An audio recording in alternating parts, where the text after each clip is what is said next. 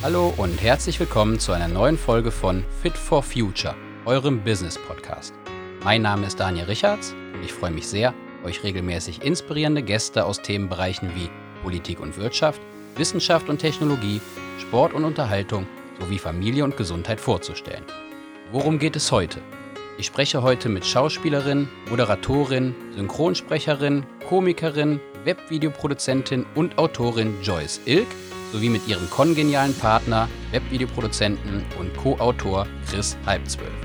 Warum uns Bernd Stromberg verbindet, was die beiden gerne früher gewusst hätten, aber in der Schule nicht gelernt haben, wie wichtig dabei Mindset und Glaubenssätze sind und was sie sich für die Zukunft wünschen, all das und vieles mehr erfahrt ihr in den nächsten 60 Minuten. Viel Spaß dabei! Ja, liebe Joyce, lieber Chris, herzlich willkommen im Fit for Future Podcast. Ich freue mich sehr, dass ihr der Einladung gefolgt seid, beziehungsweise darf ich ja heute hier bei euch in Köln sein. Vielen herzlichen Dank, dass ihr euch die Zeit nehmt. Ja, wir ja. freuen uns, sind gespannt. Vielen Dank für die seriöse Einleitung. Seriöse. ja. ja, Hauptsache, der Einstieg ist wichtig, haben wir eben im Vorgespräch auch festgestellt, ne, damit genau. wir jetzt hier auch strukturiert weiter vorgehen können. Ja, Joyce, magst du vielleicht mal ein bisschen erzählen, wie du dich jetzt gerade fühlst? Wie ist dein Alltag? Wie sieht dein also, Alltag in der Corona-Zeit aus? Also ich dachte jetzt, jetzt gerade. Bist du nervös? Nein. ähm, nee, mein Alltag äh, sieht auf jeden Fall sehr anders aus als vor Corona, weil ähm, ich viel mehr zur Ruhe komme, sage ich mal. Ich genieße das, dass ich gerade nicht irgendwie von Stadt zu Stadt und Dreh zu Dreh hetze. Es hat auch was Gutes an sich. Ähm, es ist natürlich schade, weil viele Drehs, die ich gehabt hätte, abgesagt wurden jetzt für die Zeit. Was heißt viele? Ein paar halt, ne, die jetzt auch in den Zeitraum gefallen werden. Aber jetzt fangen die Produktionen gerade auch wieder an, dass sie äh, planen und jetzt stehen schon wieder die nächsten Termine fest. Ich glaube für Juni, ne, Chris? Hm, ich glaube schon, ja. Das heißt, ab Juni geht es dann auch wieder los und da freue ich mich dann natürlich auch wieder drauf. Sehr schön. Du hast ja, du bist ja sehr gefragt, Joyce, das kann man auf jeden Fall sagen. Das heißt, es war für dich anders als für Schauspielkollegen auch eine Phase, wo du, du hast es gerade selber gesagt, mal ein bisschen zur Ruhe kommen konntest. Das heißt, finanziell hattest du ein Polster und bist deswegen auch sehr gut über die Zeit gekommen.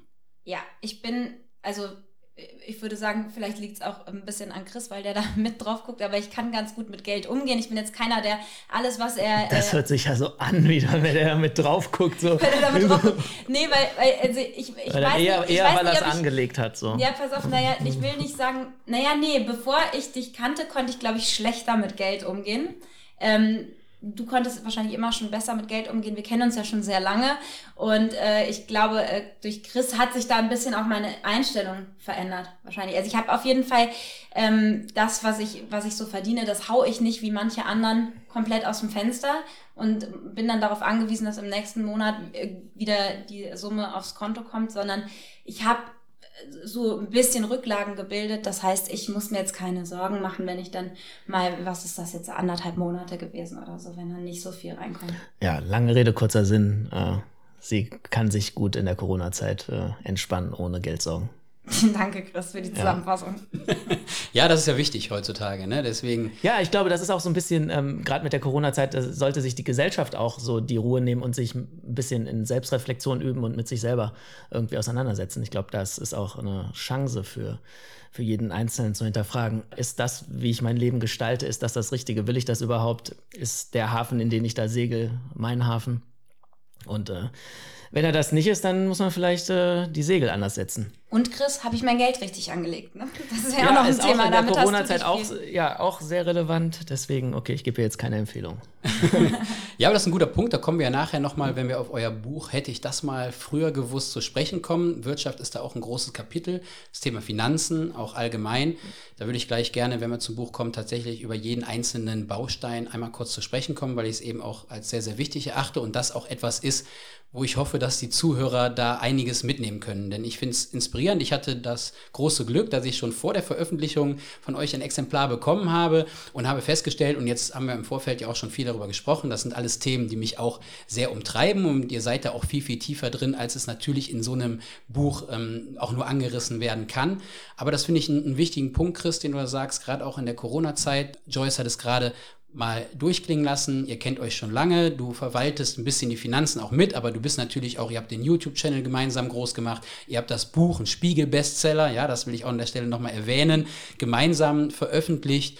Und deswegen interessiert mich da dein Blick jetzt schon nochmal, Chris, was du jetzt in der Corona-Zeit, sag ich mal, für dich für Erkenntnisse mitgenommen hast und was du auch perspektivisch für Joyce und dich vielleicht im stillen Kämmerchen schon erarbeitet hast, weil du sagst, zur Besinnung kommen. Ach so, ja, also ich persönlich und, und Joyce ja auch, haben uns halt viel mit uns selber und unseren eigenen, wie soll man sagen, Mindset, Glaubenssätzen und so halt äh, befasst in dieser Zeit und äh, sagen wir mal, unsere Persönlichkeit noch weiterentwickelt und diese Zeit halt auch äh, genutzt, würde ich sagen. Ne? Mhm. Ja, vor allem, weil man auch mal tiefer in Sachen einsteigen kann und nicht von dem Alltag, der vorher war, immer mal wieder rausgerissen wird. Ich konnte einfach mal mir fünf Tage hintereinander nehmen für eine Sache, um mich damit zu befassen und nicht einen Tag, weil ich mal einen Tag Pause hatte und am nächsten Tag ging es schon wieder in den Alltag, in den, in den stressigen Alltag rein oder so. Was ich festgestellt habe, ihr habt die Zeit genutzt, TikTok für euch nochmal mhm. neu entdeckt und schwuppsdiwupps, also man muss an dieser Stelle nochmal sagen, ich habe es ja schon anmoderiert, dass du eigentlich deiner Zeit ein Stück weit, 2013 war es, glaube ich, als du mit dem eigenen Joyce YouTube-Channel rausgekommen mhm. bist, schon mit weit über 1,2 Millionen Follower, sehr, sehr schnell das Thema Comedy auch groß gemacht hast. Jetzt erst, würde ich sagen, jetzt erst zu TikTok ein Stück weit gekommen und da auch natürlich sehr, sehr schnell deine Follower und Fans mitgenommen hast. Täuscht der Eindruck oder ist TikTok etwas, wo du sagst, da, es hat auf jeden Fall nochmal Potenzial, da kommen nochmal andere gestalterische Themen zum Vorschein, wie glaubst du an TikTok in die Zukunft für euch?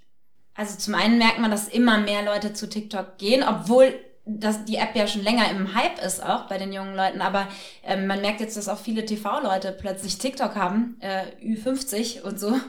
Ähm, und äh, wir finden, glaube ich, ganz cool an TikTok, dass wir halt auch so Mini-Sketche machen können. Es ist nicht immer direkt so viel Aufwand wie ein YouTube-Sketch, ein YouTube-Video ähm, von, keine Ahnung, zehn Minuten, bei es ist halt schneller, schneller produziert einfach und man muss nicht so auf die Qualität halt achten. Ne? Ja, und das macht halt auch mal Bock. Ne? Absolut, also das äh, kann ich mir auf jeden Fall vorstellen. Ich habe letzte Woche haben wir ein Gespräch mit Kai Pflaume gehabt. Der ist auch auf TikTok ganz aktiv. Man meint das gar nicht äh, so sehr, aber der ist sehr, sehr aktiv und äh, sagt auch, also das ist jetzt nicht nur für die Jugendlichen, die früher war es ja Musically, mhm. ne? Und dann hatte man hier die, ich weiß nicht, waren das die Hana Twins oder, oder ich weiß nicht genau, wie sie hießen, diese Lena und Lisa und Lena. Lisa und Lena, ne? Die jetzt auch wieder zurückgekommen sind und auch direkt wieder, die hatten, glaube ich, mal 30 Millionen Follower und jetzt auch schon wieder direkt ein paar Millionen Follower. Aus Vermarktungssicht würde mich das interessieren. Wie habt ihr, wie ist da euer eure, euer Ranking? Äh, YouTube, Instagram, TikTok, Facebook, ist das so die Reihenfolge, wo ihr sagt, das ist am besten zu monetarisieren aus eurer Sicht? Also bei TikTok, da, wie du ja gerade gesagt hast, da sind wir noch nicht so lange, bauen uns da gerade quasi so äh, auch die Follower und den Account auf. Da, da haben wir jetzt ta tatsächlich schon ein paar wenige Anfragen bekommen, aber da können, das können wir, glaube ich, noch nicht so Das kann man noch nicht so abschätzen. Also mhm. TikTok ist halt die Reichweite oder du kannst halt Glück haben und der Algorithmus pusht das halt krass. Dann hast du halt eine krasse Reichweite da drauf. Ähm, bei, bei YouTube und Insta ist es halt noch kontrollierbarer, wobei es auch nicht so kontrollierbar ist wie, wie vor drei, vier, fünf Jahren. Durch den Algorithmus, ja. Also ich sag mal so, für uns ist, glaube ich, äh, Instagram da, was Vermarktung angeht, am interessantesten, weil es tatsächlich ein Foto zu schießen oder eine Story zu machen, ist auch nicht so viel Aufwand wie ein, wie ein YouTube-Video, ein Product Placement zu drehen. Das ist schon immer, da steckt einfach viel mehr auch Vorbereitung schon drin und Drehzeit und Schnitt und also früher war es auf jeden Fall so, da haben wir das meiste mit YouTube verdient, mit, mit Placements bei YouTube. Und dann kam halt so Insta dazu und dann das, das Aufwand, äh, äh, Geldratio, wenn man so will, ist dann bei Insta irgendwie besser geworden. Und dadurch ist jetzt, ja, ist es vielleicht 50-50, würde ich sagen. Mhm. Aber natürlich, eigentlich ist es, ist theoretisch, wenn man es so betrachtet, ist uns Insta lieber, weil es einfach, ja, weniger Arbeit ist. Mhm. Ja. Vielleicht äh, nehmt ihr die Zuhörer und mich noch einmal mit, chronologisch. Ähm, wann habt ihr mit YouTube und den ganzen Themen, wann seid ihr da genau gestartet? Mhm. Ende, 2000, Ende 2012 ähm, 12, ähm, habe ich quasi so meinen ersten Kontakt zu YouTube gehabt, würde ich sagen. Ne? Ähm, war damals noch bei Waititi, die gibt es ja nicht mehr. Äh, damals der größte deutsche YouTube-Kanal und Ponk, wo ich dann auch Mitglied äh, war. Und da ich dann da so öfters mal mitgewirkt habe und gesehen habe, dass äh, die Zuschauer scheinbar meinen Humor mögen und äh, und Bock drauf haben, irgendwie mehr zu, von mir zu sehen und immer wieder auch gefragt haben, äh, hast du keinen eigenen Kanal? Haben wir dann halt im Juni 2013, also Chris und ich zusammen gesagt, komm, wird Zeit, dass ich auch einen Channel mache und dann haben wir halt den eigenen Kanal Joyce aufgemacht. Das war halt auch ein bisschen Glück, weil es so, äh, zur richtigen Zeit halt war. Da war YouTube, hatte schon eine große Reichweite, war beim Mainstream noch nicht so bekannt. Und halt Frauen, die Comedy gemacht haben, gab es damals auch eigentlich wenig oder ja, gar nicht. Nicht so in der, in der Richtung, die ich gemacht habe. Genau, und dadurch war das halt so eine Marktlücke und ähm, ja, es hat dann halt deswegen ganz gut funktioniert, weil sie dann auch die Reichweite von, von Ponk, von diesem anderen größeren YouTube-Kanal, haben wir dann auf den eigenen halt mitgenommen. Dadurch hat der Algorithmus es gepusht und äh, dadurch haben wir dann die Instagram-Reichweite aufgebaut und so weiter und so fort. Dadurch kann Obwohl Ponk meinen Kanal ja nicht wirklich verlinkt hat. Nee, genau, das aber, stimmt, ja. Aber dadurch haben die Leute gesucht nach mir. Ja. ja, es war zumindest die Aufmerksamkeit ging auf dich und die Leute, ja. die es interessiert hat, haben dich dann auch gefunden. Und dadurch, dass ähm, YouTube immer größere Reichweiten äh, bekommen hat, sind halt auch die Fernsehleute ein bisschen darauf aufmerksam geworden. Dadurch hat sie halt, sie war ja vorher schon Schauspielerin und wir hatten immer so, das, das Motto des Kanals war halt aus dem Leben einer arbeitslosen Schauspielerin, weil sie hatte halt so ab und zu mal ein paar Jobs, aber es war jetzt nicht, sie war jetzt nicht in Anführungszeichen Promi oder sonst was. Und ähm, dadurch, ähm, durch die YouTube-Reichweite sind halt die Fernsehsender auch ein bisschen auf sie aufmerksam geworden. Und äh, das ja, hat dann, dann ja auch wieder neue Reichweite geschafft und dadurch hat sich so dieses ganze Konstrukt hin zu jetzt in dem Sinne entwickelt. Genau. Und, und dann kam ja auch erst, ich weiß gar nicht, wann das überhaupt anfing, dass man mit YouTube wirklich Geld verdienen konnte in Form von Product Placements, also monetarisieren die Videos an sich über YouTube, das konnte man natürlich, aber das war auch gar nicht, als wir gestartet haben mit dem Channel, war gar nicht so vorhersehbar, welche, also haben wir, glaube ich, nicht geahnt, welche Summen man dann irgendwann so zwei Jahre später mit so einem Product Placement äh, verdienen konnte, ne? Mhm. Also, ja, ja. Das, das hatten wir nicht erwartet, dass, dass da so Geld auch noch reinkommt. Wollt ihr da eine Hausnummer nennen? Nee. Nein, sagt der Chris direkt. Okay, dann bohre ich da auch nicht weiter. Denken die äh, Zuhörer wahrscheinlich auch noch, dass es deutlich mehr ist, als es eigentlich ist, wenn man sowas sagt. Ne? Aber ja, ja, wir, nee, da redet eigentlich ja keiner in der, in der Branche drin. Ja, äh, genau. Ist auch in Ordnung, genau. Das war die Zeit, äh, Joyce, an der auch wir mal ein gemeinsames Date hatten. Ich habe extra nochmal in den Unterlagen gekramt. 18.02.2014. Da hatten wir ein Date, du wirst dich nicht mehr dran erinnern. Das ist häufig so, wenn ich mit Frauen ein Date habe, deswegen bin ich auch ein Podcast-Gesicht. Nein, wir hatten ein gemeinsames Date, aber nicht wir zwei, sondern wir waren gemeinsam auf der Bernd Stromberg, Stromberg der Film Weltpremiere im Mediapark in Köln. Du vor der Kamera gemeinsam mit dem Steven Gätchen, hast das Event moderiert und ich damals als Investor. Ja, das klingt jetzt sehr hochtrabend, so. aber ich war, das war ja über Crowdfunding wurde dieses yeah. Projekt unter anderem damals finanziert und ich als großer Stromberg-Fan bin heute noch stolz, dass ich da im Abspann namentlich erwähnt werde und war dann da auch bei der Premiere und da bist du mir tatsächlich das erste Mal aufgefallen, weil du mhm. warst da vor Ort, da war dieser Bus aus Finsdorf und du hast dann die rote Teppich-Interviews geführt. Das wurde ja auch in den Kinosälen für die Investoren dann übertragen und die Schauspieler waren da und deswegen habe ich das jetzt nochmal eingeworfen. Tatsächlich, da bist du mir das erste Mal sozusagen präsent gewesen. Und was hast du gedacht? Perfekt. Das, das, wird eine, das wird eine ganz, ganz steile Karriere, die es auch dann geworden ist, Joyce. Denn wenn ich jetzt mal hier drüber schaue über meine Notizen, du warst bei der VOG-WM, Ritterschlag würde ich fast schon sagen, 2015 dann dabei. Du warst Lockvogel bei Verstehen Sie Spaß. Du hast mit Luke Mockridge damals ja auch den Challenge schon gehabt und hast heute bist du bekannt wie ein bunter Hund, würde ich sagen, hier in der Kölner, Kölner Medienlandschaft. Ich habe es ja auch schon anmoderiert. Hauptrolle bei Da Horm ist Da Horm. 300 Folgen, alles was zählt unter uns, Alarm für Cobra 11. Also da muss man schon sagen, da ist schon sehr, sehr viel dabei. Wenn du jetzt zurückblickst auf die letzten sechs Jahre vor Corona, sage ich jetzt mal, wo bist du besonders stolz darauf? Was wirst du anders machen?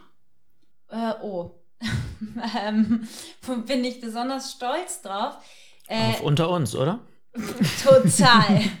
will ich unbedingt wieder hin. Na, das war meine erste Rolle, das war glaube ich 2006 oder so. Ne? Ähm, danke an unter uns, weil sonst hätte meine äh, Schauspielkarriere wahrscheinlich äh, gar nicht gestartet, so richtig. Ähm, aber nee, stolz, also sagen wir jetzt mal äh, im Schauspielerischen, weil ich komme ja ursprünglich vor YouTube aus der Schauspielerei und ähm, da bin ich besonders stolz auf äh, die ZDF Neo äh, Sitcom Blockbusters mit Echo Fresh und Ferris MC ähm, in den Hauptrollen, mit mir als weibliche Hauptrolle, weil das tatsächlich meine erste Hauptrolle in einer nicht daily war. Also ich hatte Episodenrollen sonst schon mal in Weekly-Serien oder Filmen, aber keine Hauptrolle und äh, die Serie feiere ich auch einfach. Also ich mag das Drehbuch voll gerne, es hatte Spaß gemacht, das zu drehen. Also da bin ich im, im Schauspielbereich äh, stolz drauf auf jeden Fall. Und ähm, ansonsten äh, bin, also bin ich tatsächlich am stolzesten auf unser Buch, weil äh, das so das größte Herzensprojekt war. Das ist natürlich so ein richtig eigenes Baby. Also den Comedy-Kanal, der ist natürlich auch cool auf YouTube, aber den haben wir mehr wegen dem Spaß an der Sache gemacht und das Buch haben wir wirklich ähm, mit einer ganz anderen Motivation nochmal geschrieben. Ja. Und anders machen würde ich wahrscheinlich gar nicht so viel. Man, man lernt ja auch aus all den Fehlern, die man gemacht hat und ich will auch die Fehler, die ich gemacht habe, nicht missen und das, was ich daraus gelernt habe. Ja, das war eine sehr weise Einstellung. Du sagst es so ironisch, ja. aber du meinst es ernst. Ich, ich meine es ernst, ja. Hätte aus unserem Buch kommen können. ja. Jetzt habt ihr das Buch schon mehrfach angerissen. Jetzt möchte ich auch zu dem Buch kommen, weil ich finde auch, das hat ganz, ganz viel Potenzial. Da steckt viel drin. Es ist auch schon seit, ich weiß gar nicht, ist es noch in der Bestsellerliste sogar? Ja, ich glaube, diese Woche nicht mehr, aber es war 20 Wochen, äh, war es in der Bestsellerliste. 20 Wochen also ich weiß nicht mehr, es waren viele Wochen am Stück, dann hm. war es nochmal raus, dann war es aber plötzlich nochmal drin. Also es, es, schwankt so ein bisschen, aber läuft immer noch gut auf jeden Fall. Ja, da habt ihr auch den Zahn der Zeit ein bisschen getroffen, gerade mit dem Thema. Ne? Hätte ich das mal früher gewusst, was man in der Schule nicht lernt. Und wie gesagt, ich habe den Genuss gehabt, da vorher schon mal reinzublicken. Da waren wir auch schon im Austausch und da möchte ich jetzt doch gerne auch den Zuhörern den Zuhörer mal mit auf eine Reise nehmen. Vielleicht mal kurz ein Zitat von Jan-Josef Liefers. Gefällt mir sehr, sehr gut. Das ist, glaube ich, auch bei euch auf dem, auf dem Klappentext mhm. drauf. Joyce und Chris machen es einem sehr leicht, sich anstecken zu lassen vom Vergnügen des Nachdenkens über Dinge, die man in der Schule nicht lernt. Das geht doch runter wie Öl, oder? Ja, total. Wir haben uns auch sehr gefreut äh, über die Zitate von unseren Freunden. Ja. ja. Ja, denn das muss man eben sagen, was man in der Schule nicht lernt. Jetzt steigen wir mal kurz ein. Ihr behandelt ja den Menschen im Allgemeinen in, in dem Buch. Ähm, es geht um Mindset und Glaubenssätze, um soziale Beziehungen, es geht um Finanzen, es geht um mentale und körperliche Gesundheit bis hin zu Glück aus Sicht der Glücksforschung. Wenn ich jetzt dich, Chris, bitten müsste, einmal äh, den Zuhörern drei Themenbereiche, wenn du dich nur für drei Themenbereiche entscheiden müsstest, wo sie zuerst eintauchen, sich zu Nachdenken inspirieren lassen sollen, was wären das für Bereiche? Äh, also der Hauptbereich, finde ich, ist Mindset, Glaubenssätze oder Schrägstrich Unterbewusstsein, weil das ist die Basis von allem und ähm, die anderen Bereiche sind in dem Sinne Gewächse daraus. Also deswegen als Antwort einfach Unterbewusstsein. Macht des Unterbewusstseins, unbewusstes Handeln. Ja, und, und äh, zu Bewusstsein kommen. Letzten Endes geht das Buch um, um sich über sich selbst Bewusstsein, also um Selbstbewusstsein. So. Also das wäre, wenn ich es jetzt in kurzen Sätzen erklären müsste, mhm. wäre das das, was ich sagen würde. Und bei dir, Joyce? Definitiv ist das äh, für mich auch die Basis von allem. Ich finde aber trotzdem auch noch das zweite Kapitel mit den sozialen Beziehungen unheimlich wichtig. Ähm, weil wir Menschen alle soziale Wesen sind. Und natürlich baut dieses Kapitel aber auf dem Kapitel über Mindset und Unterbewusstsein auf. Also das, das Wissen braucht man vorher für das zweite Kapitel dann. Also deswegen hat Christus schon richtig gesagt, aber ähm, wie gesagt, soziale Beziehungen finde ich auch enorm wichtig. Das sieht man ja schon in der Schule, wie äh, sich da Gruppen bilden, wie Mobbing stattfindet, auch später im Job teilweise. Also es ist einfach für dein Privatleben und für dein berufliches Leben enorm wichtig, gute soziale Beziehungen führen zu können. Ähm, bevor wir jetzt noch tiefer über das Buch reden oder so, sollten wir vielleicht einmal kurz dazu, darüber reden, wie wir überhaupt dazu gekommen sind, weil es war ja nicht so, dass wir gesagt haben, boah, wir wollen jetzt ein Buch schreiben oder so, sondern es war sogar so. Wir haben gesagt, wir wollen jetzt endlich glücklich sein, wie werden wir das? ja, ne, so ähnlich. Also wir hatten uns halt selber privat äh, über Jahre viel mit Persönlichkeitsentwicklung und so weiter befasst und, und ja, was, was sind die Dinge, die einen glücklich machen im Leben, was sind die Dinge, die einen unglücklich machen? Und dann irgendwie haben wir halt gedacht, so, ey, was davon haben wir eigentlich in der Schule gelernt? Ja, gar nichts. So, und dann kam irgendwie die Frage, ja, und was ich in der Schule gelernt habe, was davon habe ich im echten Leben bis jetzt gebraucht? Außer Mathe und, und ein bisschen Schreiben. Das auch, war auch. Ein bisschen schreiben. Also ja. Schreiben war für das Buch jetzt zumindest sehr wichtig. War wichtig, ja. Also auf jeden Fall war das auch relativ wenig. Und dann habe ich halt gedacht, so was, was, was war, also wenn man ganz ehrlich ist, so, was war das für eine Zeitverschwendung in der Schule? Und ähm, warum gibt es nicht ein Buch, wo aus allen Bereichen, weil für, um, worum geht es im Leben, um glücklich zu sein? So, und das müsst ihr eigentlich, darauf müsste einen die Schule vorbereiten. So. Wie, wie kannst du ein glücklich und erfolgreiches Leben führen? Und ähm, ja, wel welche Bereiche sind dafür wichtig und warum gibt es nicht ein Buch, wo, wo alles Wichtige zusammengefasst wird? In, in einfacher Sprache, in verständlicher Sprache, aus der Vogelperspektive, aufmerksam machend auf die wichtigen Aspekte, sodass halt jeder dann ähm, sich da noch tiefer einarbeiten kann, aber erstmal so, dass so ein Stein ins Rollen kommt, ein Bewusstsein irgendwie dafür geschaffen wird. Man einen Überblick bekommt von ja, der Perspektive. Genau, weil diese, diese drei Bereiche, soziale Beziehungen, Finanzen und, und Gesundheit, ähm, die müssen ja alle erfüllt sein. Also es, es nützt ja relativ wenig, wenn ich viel Kohle habe und gesund bin, aber gar kein. Was? Du wirst immer lauter, habe ich das Gefühl. Das können wir wunderbar das, regeln. Das können wir runterpegeln. ähm, also wenn, wenn ich viel Kohle habe und gesund bin, aber keine Freunde, ist scheiße. Genauso ist es scheiße, wenn ich äh, viele Freunde habe äh, und, und Kohle, aber bin todkrank, ist auch kacke. Also es muss halt in allen Bereichen, sollte halt, ist es halt wichtig, dass so ein, äh, dass man sich in allen Bereichen ein bisschen auskennt. Und ähm, ja, und, und da haben wir uns halt gefragt, warum gibt es das nicht? Warum äh, ja, warum ist das so? Und dann müssen wir es halt selber machen. So. Ja. Das war die, das und, war die Motivation uns, dahinter. Wir haben ja auch wirklich überlegt, warum hat uns das, was wir uns jetzt selber beigebracht haben, warum hat uns das keiner beigebracht? In der Schule nicht, die Eltern nicht. Ähm, und dann hatten wir ja tatsächlich erst noch kurz überlegt, ob wir das Buch auch nennen, ähm, warum äh, hat uns das keiner gesagt oder so, ne? Mhm. Aber dann haben wir gedacht, nee, äh, hätte ich das mal früher gewusst. Also wir wollten irgendwie einen Titel nehmen, der den Gedanken widerspiegelt, den wir wirklich bei der Idee auch hatten. Ja, die ursprüngliche Idee war eigentlich, ist das Schulbuch zu nennen. Ja, das, so, das war die mhm. ursprüngliche Idee. Das war die hätte allererste. Ich auch, hätte ich auch passend gefunden. Aber dann dachten wir, dann ja. kauft es keiner, weil das Schulbuch schreckt ab. ja. Habt ihr, ich weiß, du warst im Morgenmagazin, im Kölner Treff mhm. etc., du hast auch schon sehr viel Publicity zu dem Buch gehabt? Wie ist so das Feedback allgemein, außer jetzt die Rezensionen, die kennt man, die sind sehr gut, das Buch ist sehr gut bewertet. Mhm. Ist mal jemand auf dich zugekommen aus dem Schulsystem? Hast du da schon eine Gelegenheit, das dort irgendwo zu pitchen? Nach dem Motto, liebe Schule, das Schulsystem ist so, wie es jetzt ist, aber ganz ehrlich, aufs Leben, was ist Geld? Ja, oder mhm. äh, was ist wirklich äh, Glaubenssätze, wie die, das Fundament, was das mit einem macht, was man vielleicht in die Wiege auch gelegt bekommen hat. Ne? Wie kommt man da raus? Das ist ja ganz, ganz viele Themen, die ihr dort streift. Du hast gerade schon gesagt, welche das sind, also Fundament etc., das habt mhm. ihr aufgezeigt. Also die das ehrt euch ja total, dass ihr das so komprimiert habt, aber das Feedback würde mich jetzt mal interessieren aus der, aus der Bevölkerung. Also ich kriege tatsächlich täglich immer noch Nachrichten auf Instagram, also Privatnachrichten von Leuten, die mir ihre äh, Gedanken zum Buch schildern, ihre Gefühle, denen, äh, also es kommt wirklich sehr wenig Kritik. Also es ist wirklich ehrlich, es kommt wenig Kritik, aber man weiß ja auch nie, wer sind die Leute, die einem schreiben und die, die nicht schreiben. Aber es kommen ganz viele Nachrichten von äh, Leuten, die sagen, ey, mir hat das Buch wirklich weitergeholfen. Das hat mich nochmal in eine ganz andere Richtung im Leben gebracht, ähm, hat mich auf Sachen schauen lassen, wo ich nie hingeschaut habe und ähm, hat mir sehr geholfen.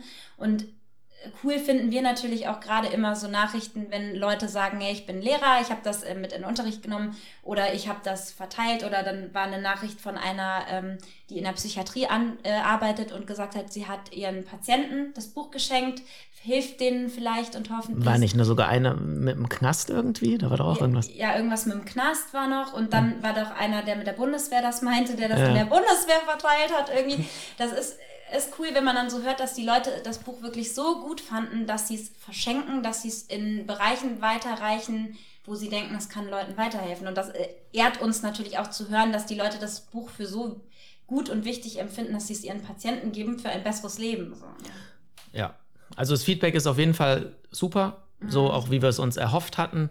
Und natürlich, aber es gibt natürlich auch Leute, die es überhaupt nicht kapieren. Also damit meine ich jetzt so in Amazon-Rezensionen kann man auch sehen, das polarisiert halt.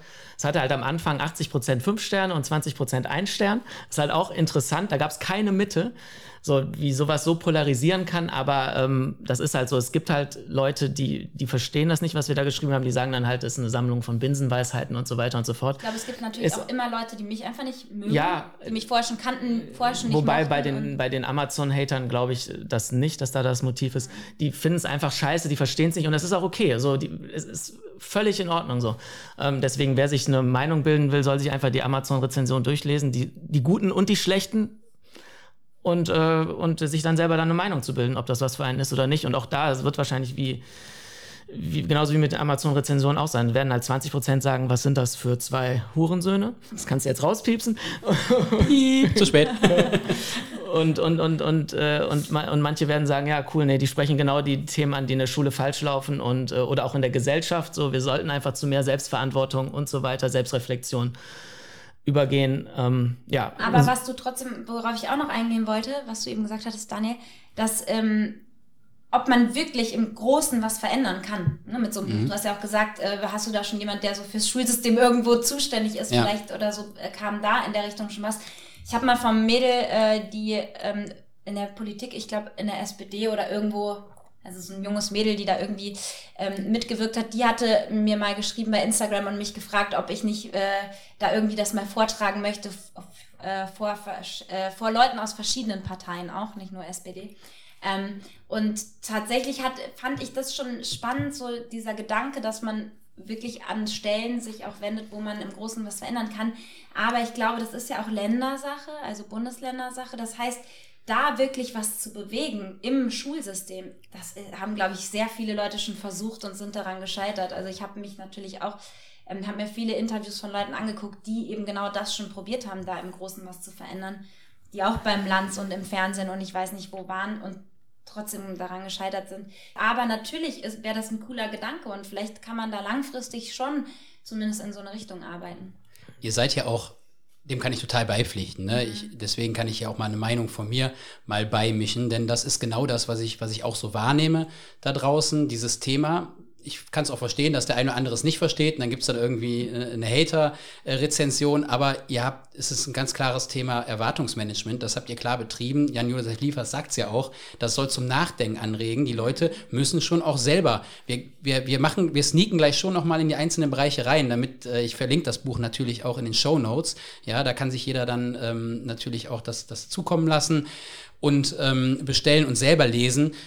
Ich finde aber einfach, du kannst die Schule nicht von jetzt auf gleich verändern, genau wie ihr das auch gesagt habt, aber wir haben das Internet, wir haben die Möglichkeit eben die Leute, die Zielgruppe, die Schüler zu erreichen, die sich eben schon bilateral neben dem Unterricht eben dann Dinge drauf schaffen, wie Coden, warum wird heute noch nicht gecodet, ne? warum wird mhm. Wirtschaft, was ist Geld, warum hat man das nicht in der Grundschule oder in der weiterführenden Schule, sondern äh, altgriechisch, ja, ich will das gar nicht verteufeln, aber so dieses Thema ja, Computerwissenschaft und auch natürlich, was ist Geld, was ist Zufriedenheit, das Thema Mobbing, das mhm. kommt so sukzessive in die Schulen.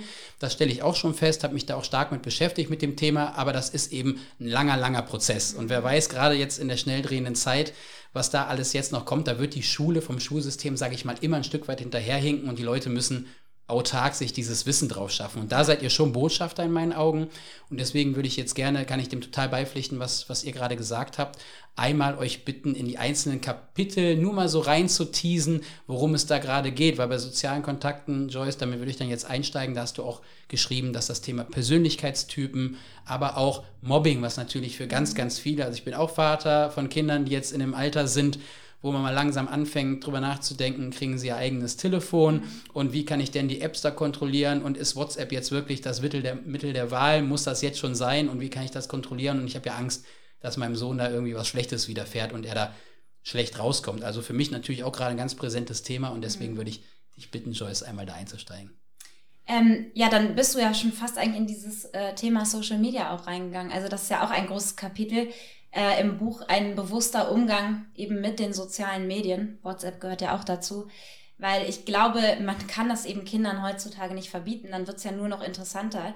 Ähm, wichtig ist, glaube ich, dass die Eltern selber ein Verständnis dafür entwickeln, äh, was passiert auf diesen Plattformen, was sind die Vor- und Nachteile und auch die Risiken und dann eben ihren Kindern einen wirklich bewussten Umgang damit beibringen. Das Problem ist, dass natürlich viele Eltern sich nämlich selber gar nicht auskennen mit Instagram und so und ähm, dadurch das auch nicht machen können. Und in der Schule wird es auch nicht vermittelt, äh, zumindest meistens nicht. Ein paar Nachrichten habe ich schon bekommen, dass es wohl ganz selten schon mal im Unterricht stattfindet, aber dann auch, ähm, dass da auf ganz andere Themen eingegangen wird, als äh, die, die wir jetzt zum Beispiel im Buch behandeln, ähm, wo es vor allem darum geht, eben, äh, dass Social Media sehr unglücklich machen kann. Und in dem Buch geht es ja um glücklich sein und ähm, wie nutzt man Social Media so, dass es eben nicht unglücklich macht. Weil man vergleicht sich natürlich ganz viel mit dem Fake-Leben, sage ich jetzt mal äh, hart gesagt, von äh, großen Instagrammern. Da, äh, also ich habe selber einen großen Instagram-Account, deswegen, ich, ich gehöre ja auch zu diesen Leuten, wo dann viele junge Mädels und Jungs äh, auf den Account gucken und Bilder sehen und denken, ah, die ist so perfekt und der ihr Leben ist so perfekt und das will ich auch und mein Leben ist ja so scheiße. Oder die ganzen Leute, die ihre Beziehungen öffentlich machen, dann denken junge Mädels, oh Mensch, die hat ihren Traummann schon gefunden, ich werde meinen wahrscheinlich nie finden, dass diese Beziehungen aber in echt, und ich kenne viele davon, nicht immer so aussehen, wie sie auf Instagram aussehen. Das ist, glaube ich, ganz wichtig eben zu wissen.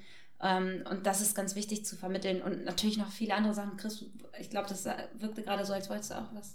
Äh, nee, alles gut. Wobei es gerade passt, kleiner Exkurs. Chris, du hast Digital Detox gemacht. Das passt jetzt ja. gut da rein. Ja, Magst du mal zwei so. Sätze dazu sagen? Also wirklich auch dieses Dopamin und die Sucht, immer aufs Gerät zu gucken. Ja, ja, okay. Also, ähm, Grund, also ich habe sieben Tage ohne Internet und ohne ähm, Handy gemacht das war halt so durch, ähm, also ich habe vorher schon vor Corona eigentlich relativ wenig Medien konsumiert und versucht, mich da so ein bisschen äh, von, von, von fernzuhalten. Durch Corona und ähm, dieses Ganze drumherum habe ich halt gedacht, ich muss da ein bisschen näher am Ball bleiben und äh, bin dadurch, äh, habe öfter irgendwelche Sachen in dem Sinne konsumiert. Und jetzt, wo ich eigentlich wieder davon los will, merke ich halt, dass ich die ganze Zeit eher so, so bisschen getrieben bin und, und, das Handy nicht richtig weglegen kann oder auch wenn ich was lesen will, denke ich halt so nach 20 Minuten lesen, ja, jetzt äh, könnte ich mal wieder gucken, was ist, was ist im Internet, E-Mails und, und, ähm, und, und Handy und so weiter. Also diese Automatismen, die haben sich halt sehr stark dann wieder eingeschlichen.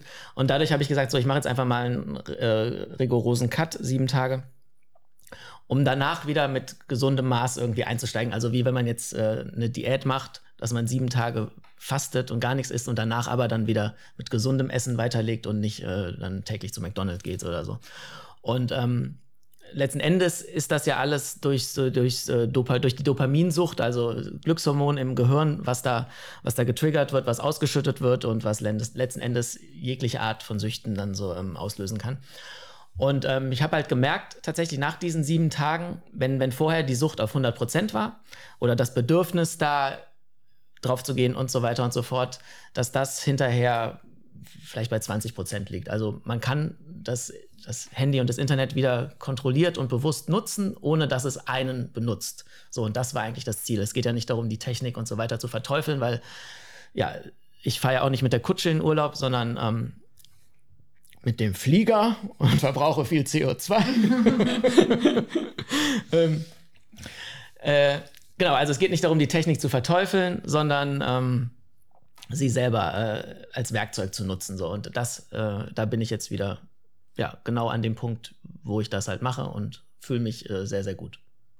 Spannend. Deswegen, das hat gerade gepasst als Exkurs ja. Äh, zu ja. diesem Thema, zur Beziehung, Joyce, gehört im Buch aber auch nochmal das Einschätzen der persönlichen Beziehungen, was für ein Persönlichkeitstyp ist vielleicht mein Gegenüber. Das fand mhm. ich spannend mit dem Tiermodell, was ihr da aufgezeigt hat. Mhm. Man kann da sehr, sehr schnell auch seine Verwandten und Bekannten sehr schön wiedererkennen und die auch einreihen. Und dann finde ich es auch spannend nochmal, weil man beschäftigt sich persönlich sonst nicht damit. Ich finde es aber mhm. wichtig, dass es diese Erkenntnisse eben gibt, um zu sehen, oh, was, was triggert den oder was beschäftigt den, wie muss ich vielleicht mit dieser Person umgehen. Und auch das ganze Thema, das hast du ja auch maßgeblich im, im Buch zu beigetragen, dieses, wie schaffe ich es eigentlich, negative Energien aus meinem Leben zu entfernen und was sind eigentlich so positive Emotionen und wie ja. kann ich das auch gerade in der Beziehung ist es ja oftmals sehr, sehr schwierig. Was kannst du da den Hörern als Tipp mit auf die Reise geben? Ja, tatsächlich ähm, hatte ich nämlich lange Zeit auch Probleme, ähm, irgendwie Freundschaften oder Menschen eben, die mir eigentlich irgendwo wichtig sind und am Herzen liegen, die mir aber immer wieder Energie und Kraft rauben, loszulassen.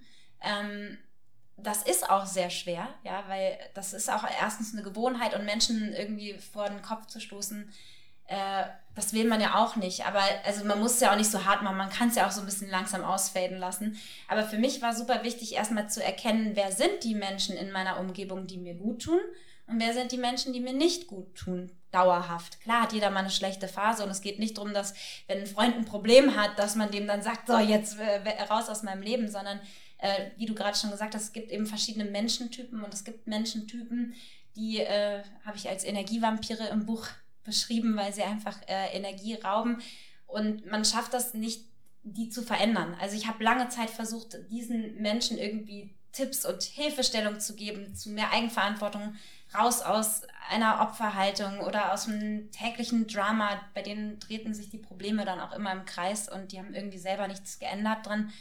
Ähm, und dann zu erkennen, ich bin nicht deren Therapeut und äh, wenn die das selber nicht erkennen und in die Hand nehmen, dann ähm, muss ich mich da raushalten. Dann ist das nicht meine Aufgabe. Da geht es ja letzten Endes einfach auch um Bewusstsein ne? und sich darüber bewusst werden, wer tut einem gut, wer gibt einem Energie, wer saugt einem Energie und da einfach dann, ja, die sozialen Kontakte ein bisschen bewusster fördern oder halt auch äh, auslaufen lassen. Vor allem, auch wenn sich das für manche vielleicht hart anhört, aber man wird merken, und ich habe es auch gemerkt, wie viel mehr Energie ich selber hatte, um sie nämlich auch den Menschen, die dankbar sind für die Energie, die ich habe, geben zu können. Weil ich hatte tatsächlich in den Phasen, wo ich mich mehr mit Energievampiren umgeben habe, hatte ich selber so wenig Kraft und im Nachhinein tat mir das dann leid, dass ich dann weniger Kraft und Liebe und äh, sowas für die Menschen hatte, die es eigentlich wahrscheinlich mehr verdient hätten, die nämlich ähm, immer gut zu mir waren, für die ich aber dann einfach nicht mehr genug Energie übrig hatte.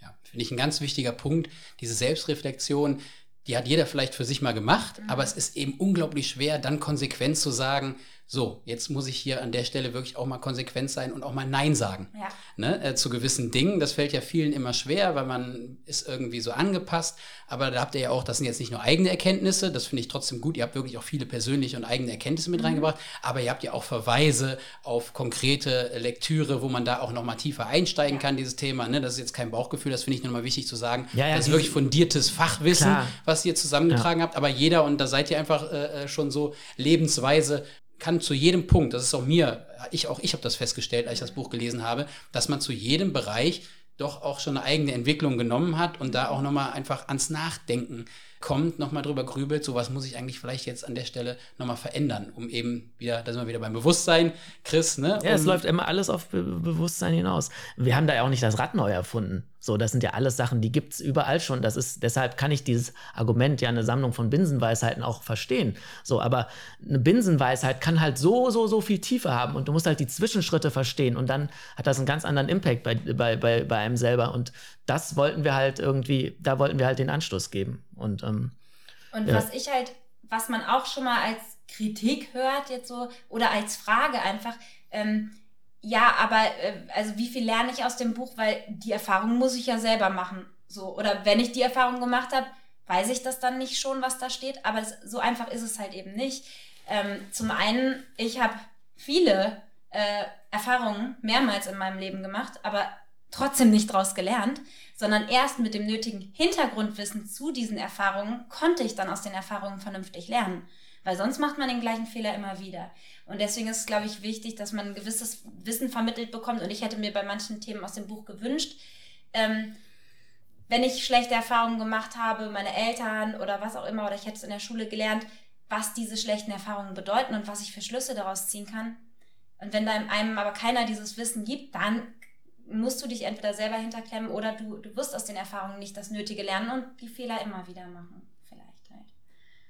Ja, das Spannende an der Stelle ist ja tatsächlich, dass oftmals aus den eigenen oder den unterschiedlichen Bereichen, wir kommen gleich auch noch auf die anderen Bereiche, aber am Ende dieses Fundament, Mindset und Glaubenssätze, Glaubenssätze, das ist ja immer etwas, wo, wo sich viel dann dadurch manifestiert hat, wie man in solche äh, Sachen sich man oftmals vielleicht auch rein manövriert. Wie kann man sein Mindset verändern? Was habt ihr da für Vorschläge beziehungsweise oder die Glaubenssätze einfach mal zu hinterfragen, dass man sich mal hinsetzt und schreibt, was sind eigentlich meine Glaubenssätze? Mhm. Weiß ich eigentlich, wer ich bin, um dann tatsächlich auch die richtigen Entscheidungen pro Lebensbereich, um am Ende geht es immer um Glück und Zufriedenheit. Ne? Das mhm. ist so das, das, das Ziel, was hinter, hinter allem steht und was das Leben ja auch eigentlich ja, für einen bereit, bereithalten sollte. Wie, wie glaubt ihr, kann man, kann man da diese Basis verändern? Ich glaube, die Basis von allem ist immer Selbstreflexion.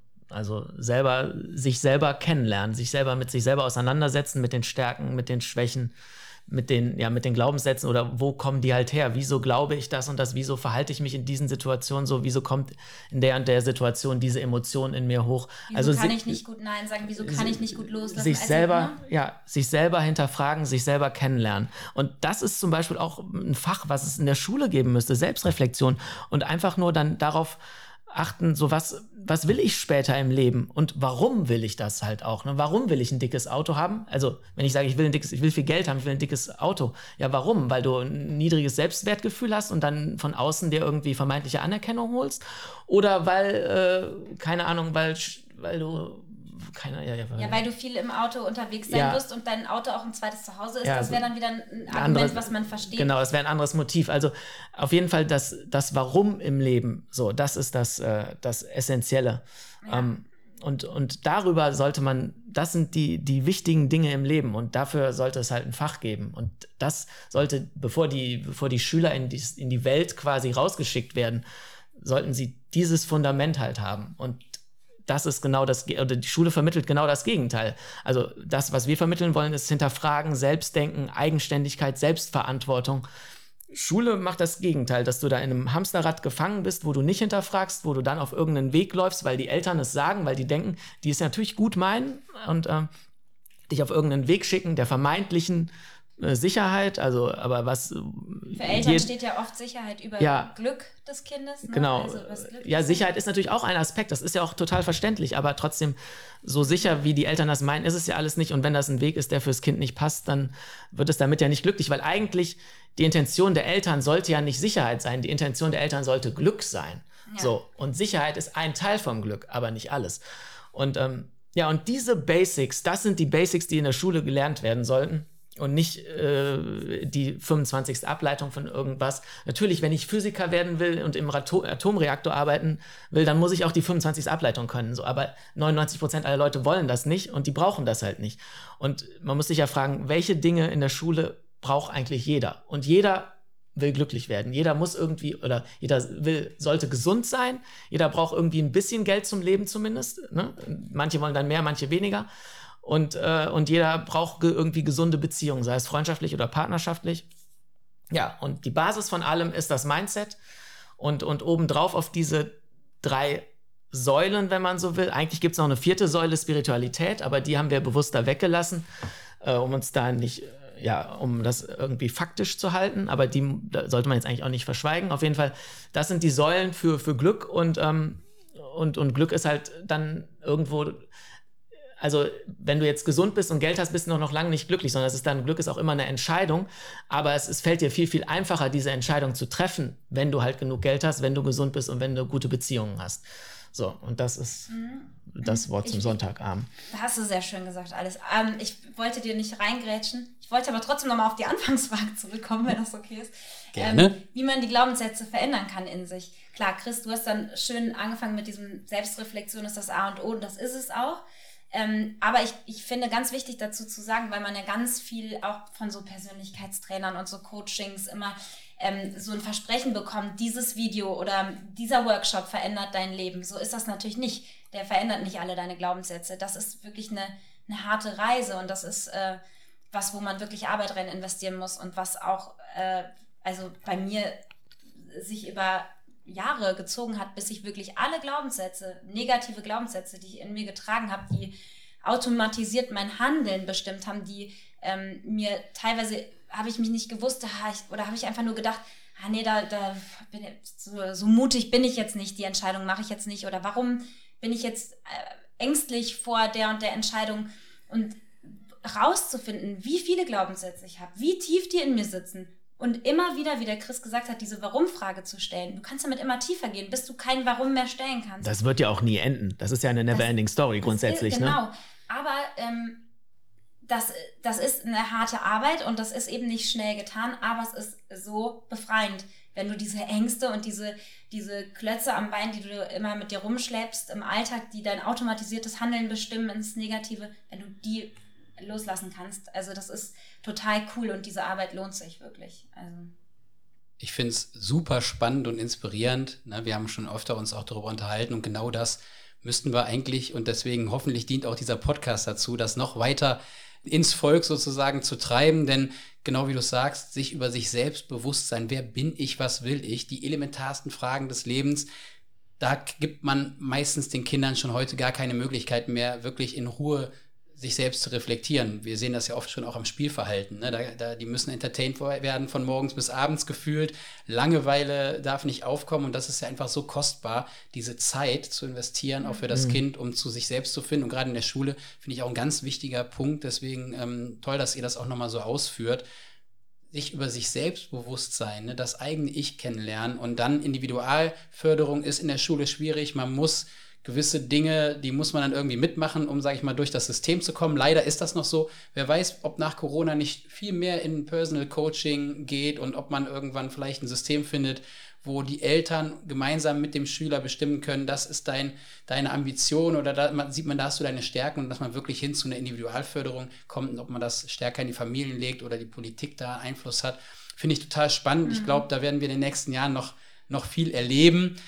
Jetzt hast du ein Thema eben auch gestreift, Joyce, was auch wichtig ist. Und du hast es auch gesagt, Chris, zu all diesen Erkenntnissen, natürlich gehört irgendwie ein bisschen, ich will jetzt gar nicht so sehr dieses Finanzthema jetzt noch aufmachen. Finanzen gehören irgendwo dazu, damit man sich auch äh, gewisse Dinge irgendwie ähm, erlauben kann. Das Thema Gesundheit steht natürlich gerade jetzt in der Corona-Zeit über allem. Was, was könnt ihr da? Habt ihr auch einen großen Bereich im, im Buch ja, abgetragen? Man sieht also auch nochmal stark, dass man auch nochmal Einfluss, wie Körper und Geist doch irgendwie auch zusammenspielen aber auch dieses Thema Selbstreflexion und worauf ich hinaus will, Joyce, ist das Thema Meditation. Ah. Vielleicht kannst du da einen Einblick geben, wie glaubst du, können die Zuhörer selbst ihre Gesundheit noch stärker, stärker steuern? Mhm. Also ich, wir meditieren ja beide, Chris und ich. Du auch eigentlich? Ja, ich habe angefangen. Ah, sehr es fällt mir, muss ich ehrlicherweise sagen, habe ich in einem Podcast zuvor auch schon mal gesagt, nicht ganz so leicht, weil ich ein mhm. sehr verkopfter Mensch bin. Also dieses, diese Erkenntnis tatsächlich, Meditation heißt auch, sich darauf einzulassen, dass die Gedanken einmal wieder wegtreiben mhm. und dass man sich wieder auf was anderes konzentriert. Diese Erkenntnis hat mir jetzt dazu geholfen, dass ich jetzt tatsächlich auch anfange zu meditieren, um das zuzulassen. Und ich hoffe, denn ich bin gerade am Anfang, dass in den nächsten Wochen ich auch ruhiger werde. Ne? Durch mhm. dieses Thema Atmung, wenn ich da so atmest jetzt ganz ruhig etc., dann habe ich schon innerlich so einen leichten Rappel bekommen, so nach dem Motto, wie, du willst mir jetzt erzählen, ich muss ruhig atmen, ich habe doch noch drei andere Themen auf dem Tisch und äh, so, ne, also immer so eher, eher Zwang, also ich habe es gar nicht richtig gewollt, also sich darauf einzulassen. Ich glaube, das ist eine ganz wichtige Kenntnis und ich bin gespannt, wir tauschen uns dazu ja auch äh, noch weiterhin aus, aber ja, es soll nicht um mich gehen, ich versuche das, weil ich messe dem Thema immer mehr bei, also auch wirklich an Einfluss, auch zum eigenen Ich zu finden. Aber du bist da ja schon, schon länger auf dieser Reise und hast schon oft erzählt, was das mit dir gemacht hat und ja. wie es dir hilft. Also bei mir war das aber so wie bei dir. Ne? Ich bin eigentlich so ein Mensch, äh, ich, ich brauche manchmal Stress auch, um produktiv zu sein und ich äh, bin sehr verkopft. Ich habe mich manchmal in so Gedankenspiralen verloren und äh, und habe dann aber so immer mehr zur Meditation gelesen und gehört und dachte, ich will das auch ausprobieren. Und am Anfang, ich glaube, ich habe jeden Tag zehn Minuten meditiert eine Woche lang. Die erste Woche war Horror, weil ich so ungeduldig war. Ich war so zappelig. Ich dachte, das funktioniert doch bei mir gar nicht irgendwie. Und es ist aber ein Training. Es ist wie bei einer anderen, wie bei einer Sportart oder so. Dann so nach einer Woche fing es langsam an, mir Spaß zu machen. Und ich habe gecheckt, jetzt bin ich erst in diesem Zustand, den man Meditation nennt. Vorher bin ich gar nicht reingekommen. Und dann habe ich eben gemerkt, umso länger ich das trainiert habe, wie abrufbar dieser Zustand für mich ist. Zum Beispiel hatte ich, bin eigentlich nicht mehr äh, nervös vor Fernsehauftritten und so, weil das ist schon so ein bisschen Routine für mich. Aber ich hatte dann bei so einem Event eine Moderation, wo im Publikum nur so Beauty-Blogger saßen. Und das ist ja gar nicht mein Bereich, Beauty-Blogging. Und ich habe aber moderiert und ich war tatsächlich, als ich an der Seite von der Bühne stand und diese 400 Beauty-Blogger im Publikum gesehen habe, war ich nervös. Das kannte ich gar nicht mehr. Und, ähm, und dann habe ich einfach gedacht, okay, ich weiß doch, wie ich jetzt einfach diesen auf Knopfdruck diesen meditativen Zustand wieder hervorrufen kann. Und ich habe mich ganz kurz konzentriert. Das hat vielleicht eine Minute gedauert und ich bin ohne Lampenfieber auf diese Bühne gegangen. Nur weil ich das trainiert habe in der Meditation, konnte ich das halt dann zack abrufen in dem Moment. Ähm, und das kann man ja dann auch mit anderen, mit Angstsituationen machen oder mit Stresssituationen, dass man sich zack ganz schnell wieder in so eine Ruhe bringen kann. Und zum Beispiel ähm, gibt es in Amerika auch eine Schule, die Mobbing, ach, die Mobbing sage ich schon, die Meditation als Unterrichtsfach hat. Und an dieser Schule gibt es wohl seitdem kein Mobbing mehr, seit mhm. dort meditiert wird. Und Interessant. So, so Beispiele hatten wir doch auch noch mehr, ne? Eigentlich, dass also es, das ist ja der, der Hirnscans, ne? Auch. Ja, genau, also dass Meditation die, die Gehirne körperlich verändert und so, das ist ja, ähm, so ist ja be bewiesen. Genau, und ähm, also das ist ja alles in diesem Bereich mentale Gesundheit, weil das ist auch was, ähm, was in unserer Welt oder auch in der Schule überhaupt nicht äh, äh drüber ähm, geredet wird. Während körperliche Gesundheit mit Ernährung, glaube ich, da gibt es vielleicht schon, ja, dann packen die diese scheiß DGE-Tabelle aus oder so. Ne? Aber ähm, genau, äh, was ich sagen wollte war, es gab so eine äh, Studie, wo Sportler in drei Gruppen äh, eingeteilt wurden. Eine, eine, ähm, eine Gruppe hat halt gar nicht trainiert, ich glaube Armmuskeln oder sowas. Eine Gruppe hat äh, jeden Tag trainiert und eine Gruppe hat nur geistig trainiert. Das heißt, sie haben sich vorgestellt, als würden sie diese Gewichte heben. Und ähm, dann wurde nach 30 Tagen oder so der Armumfang oder was auch immer gemessen oder die Muskelkraft. Und bei der Gruppe, die gar nicht trainiert hatte, war es halt wie erwartet null mehr oder weniger.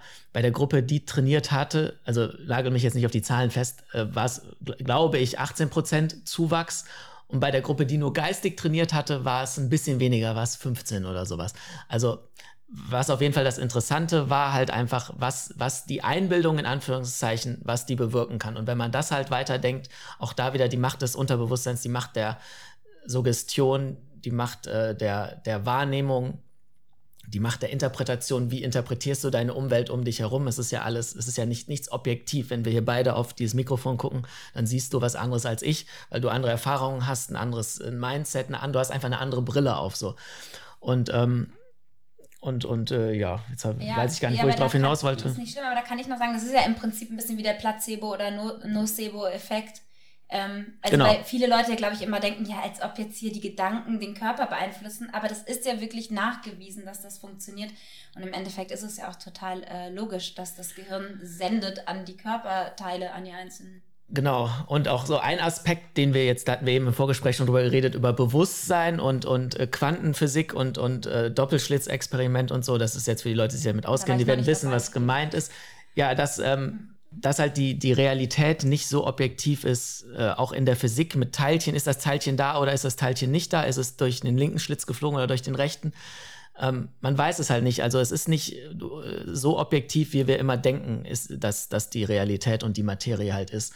Und wenn man das halt weiterdenkt, dann ähm, ist, äh, ist dieses Thema Meditation, äh, gibt halt durchaus Sinn, dass man sich damit ähm, befassen sollte. Plus, dass, äh, genau, das, das war es, wo ich ursprünglich darauf hinaus wollte, dass diese, also mentale Ebene, mentale Gesundheit und dieses allgegenwärtige Stresslevel und die neg neg negativen Auswirkungen vom Stress, was halt steinzeitlich durch, durch ähm, Kampf oder Flucht und so weiter kommt und dass der Körper, äh, dass, der, dass dem Körper alle nötigen Ressourcen zur Verfügung gestellt werden unter Stress, weil damals das Leben in Gefahr war, wenn der Säbelzahntiger hinter einem her war.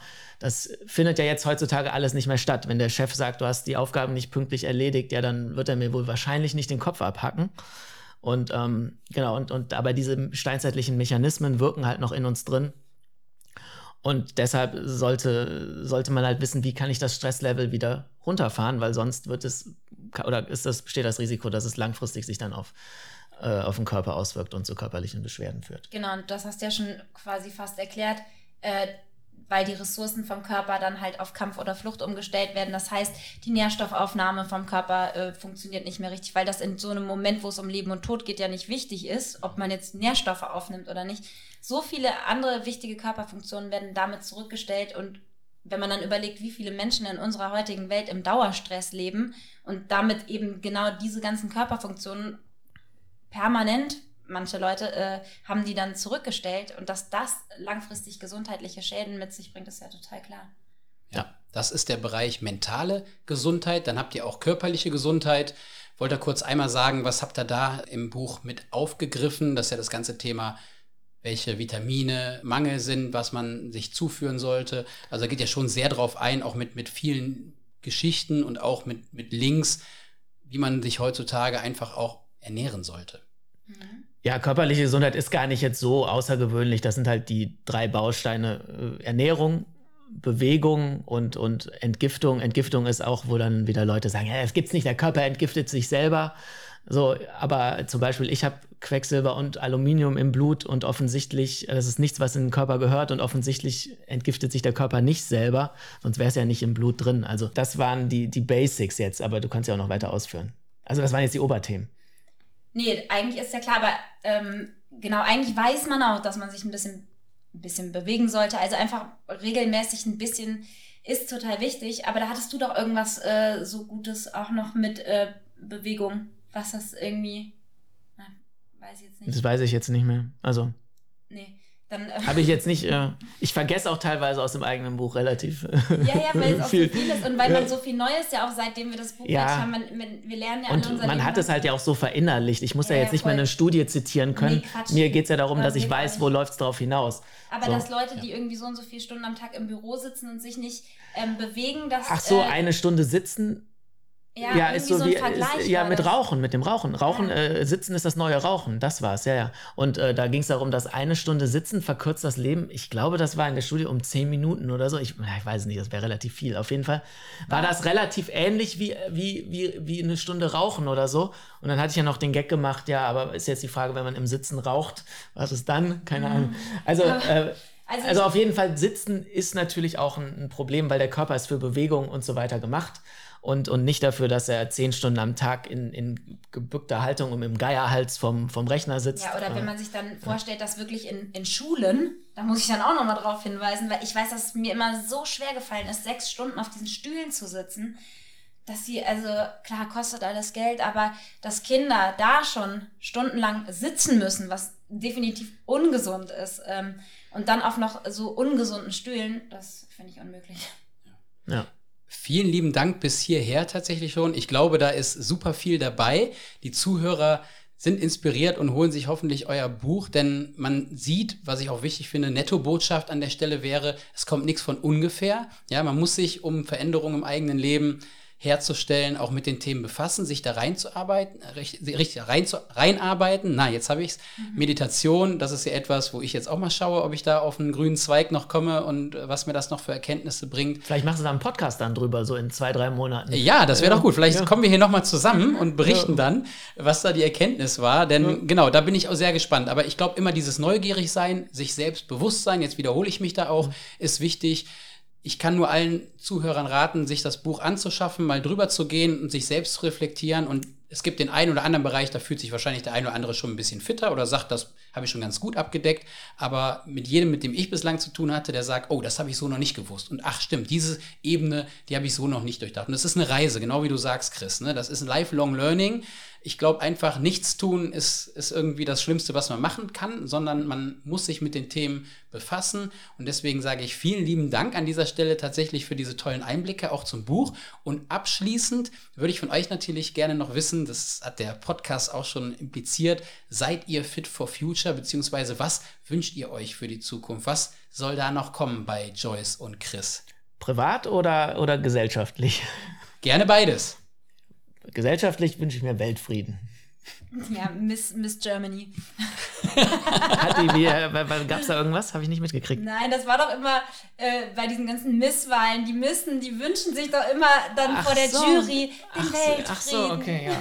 Ja, von der Optik her könnte ich das ja sein. Ja, ne? Also das äh, Fall. passt auf jeden Fall schon mal. Nee, aber eine friedlichere Welt, das wäre schon schön. Und dazu Nee, reflektiertere Welt. Nee, machen wir es so. Eine reflektiertere Welt, glaube ich, das. Ich, die Und, Weltreflexion. äh, Ja, reflektiert und friedlich. So, das, ähm, das wäre der Wunsch für die Zukunft. Und privat viel Sex. Ich dachte, witzigerweise, der Daniel meinte es auf unsere berufliche Zukunft. Da bist Ja. du nämlich gar nicht drauf eingegangen. Nee, das überlasse ich ja dir. Viel Sex. Also Auch wir, beruflich. Wir drehen jetzt Pornofilme. genau. So. Da können die Zuhörer sich drauf freuen. Ich Ja, scharf mich hoch. aber glaubt ihr, vielleicht wirklich abschließende, Ja, abschließende noch, Frage? wir müssen noch den Ernst hier reinbringen. So, Die seriös. Die abschließende Frage müssen wir, müssen wieder den, das entgleitet mir vollends dieses Interview. Äh, die abschließende Frage müssen wir noch stellen. Glaubt ihr, dass wir da jetzt wirklich das, was auch immer kolportiert wird, mitnehmen durch die Corona-Phase, dass wir reflektierter sind, dass das Leben sich immer nicht nur um maximalen Umsatz dreht, dass wir vielleicht mehr Menschlichkeit zeigen, mehr mit den Nachbarn auf den Nachbar eingehen. Glaubt ihr, das ist nur ein kurzfristiges Phänomen? Oder glaubt ihr, dass wir ähm, das echt nachhaltig in die Zukunft bringen können, dass wir vielleicht bewusster, damals wieder, miteinander umgehen?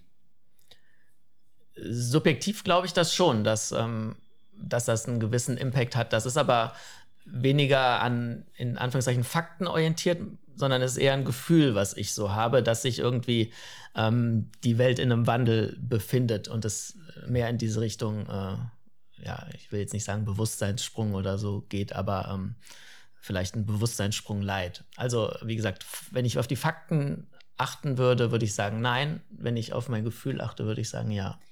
Ja, ähnlich ist bei mir. Also, weil wir hatten ja, ich weiß gar nicht, es war aber nicht im Podcast, war glaube ich vorher auch das Thema, dass ja ähm, man auch oft mitkriegt, dass Leute auf der Straße andere verpetzen und so. Ne? Also da ist ja jetzt nicht so immer die Rücksichtsnahme. Also es ist ja auch, ich habe äh, in beide Richtungen das Gefühl, es verändert sich was. Zum einen, die Leute reflektieren mehr und sind mehr füreinander da. Und dann gleichzeitig gibt es aber auch irgendwie mehr Wut oder Ärger, inneren Ärger über vielleicht die Lage, weil die für viele Menschen ja auch gerade sehr schwierig ist, ähm, die Situation. Und deswegen geht es in so zwei Richtungen irgendwie. Ich bin aber der, der Typ Mensch, der das Glas halb voll sieht und ich glaube ans Positive und ich glaube auch, dass das Gute stärker ist als das Böse. Und deswegen ähm, glaube ich auch, dass es äh, in eine positive Richtung gehen wird insgesamt. Ja, aber wir sind jetzt in dem kosmischen Kampf zwischen Gut und Böse. Ein perfekter Schluss. Wir, das wir Gute wird das Böse, das Gute wird das Böse immer besiegen. Ja. ja. Ihr Lieben, herzlichen Dank für eure Zeit. Gerne. Macht's gut, bis zum nächsten Mal. Hat Spaß gemacht. Ja, ebenso. Ciao. Ciao. Ja, liebe Zuhörer, das war Folge 4 vom Fit for Future Podcast. Wenn es euch gefallen hat, dann lasst doch über die diversen Portale ein Feedback da. Abonniert den Podcast, um keine weitere Folge zu verpassen. Wenn ihr mehr über Joyce und Chris erfahren wollt, dann schaut unbedingt in die Show Notes Dort habe ich euch alle relevanten Informationen verlinkt. Alles Gute und bis zum nächsten Mal, euer Daniel.